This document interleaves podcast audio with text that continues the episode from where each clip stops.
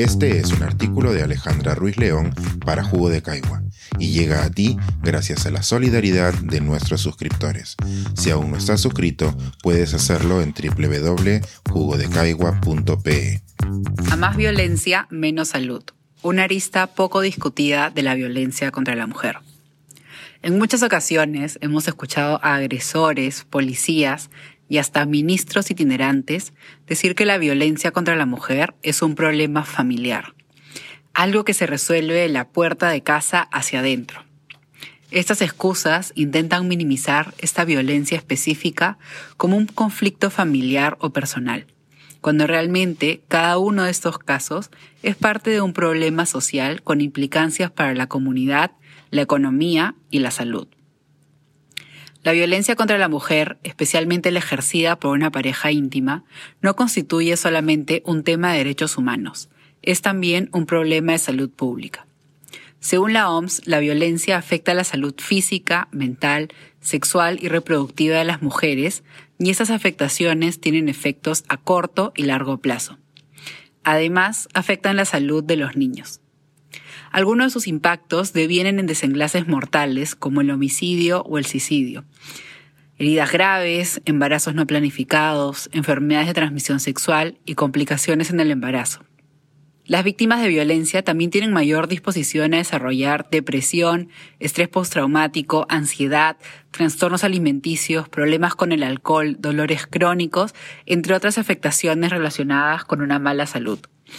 Además, todas estas implicancias pueden significar un factor de riesgo asociado a otras condiciones médicas que pueden experimentar las mujeres.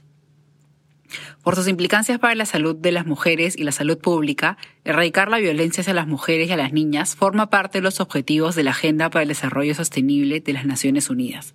Concretamente, el punto 5.2 se centra en la violencia pública y privada hacia las mujeres y plantea que el reto inicial es conocer cuán prevalente es la violencia a la mujer en cada país y qué avances se lograron con la implementación de medidas públicas. En este aspecto, la semana pasada se publicó en la revista médica The Lancet el estudio más extenso sobre la prevalencia de la violencia íntima hacia la mujer. El estudio fue realizado con la colaboración de diferentes organismos internacionales y universidades y estuvo liderado por la Organización Mundial de la Salud.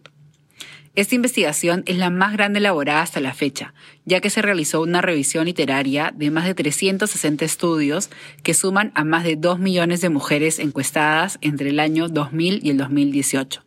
En total, la muestra del estudio incluye a más de 160 países y abarca a un 90% de la población mundial. La recolección de estos datos arroja que un 27% de mujeres entre 15 y 49 años a nivel mundial ha experimentado violencia física o sexual o ambas por parte de sus parejas.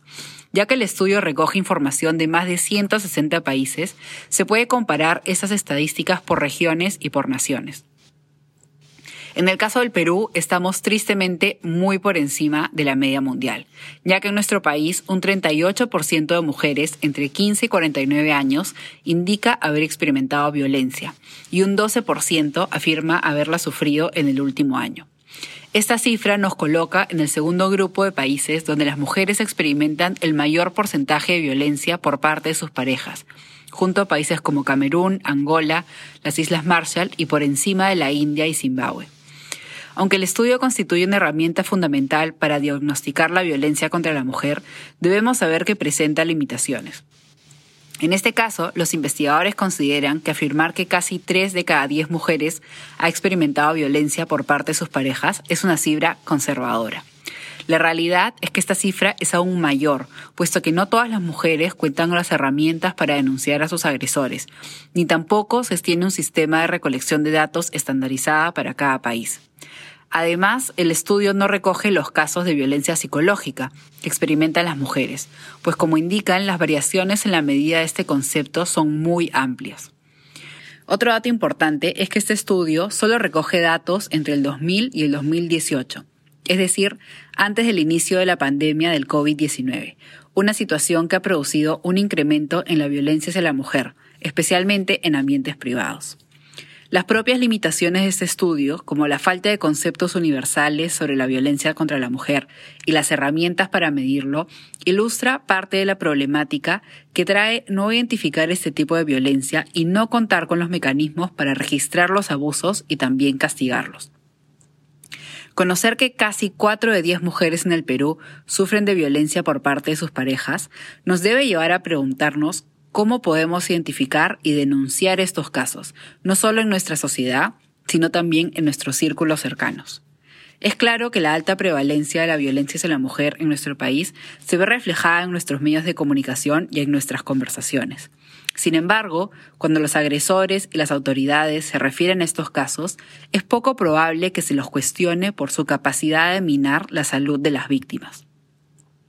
Estudios como el publicado en The Lancet ilustran las experiencias descritas por las víctimas de violencia por parte de sus parejas y también nos permiten conocer cuán lejos estamos de reconocer que la violencia que se produce en ambientes privados afecta a la vida pública de las mujeres y a toda la sociedad. Este es un artículo de Alejandra Ruiz León para Jugo de Caigua y llega a ti gracias a la solidaridad de nuestros suscriptores. Si aún no estás suscrito, puedes hacerlo en www.jugodecaigua.pe.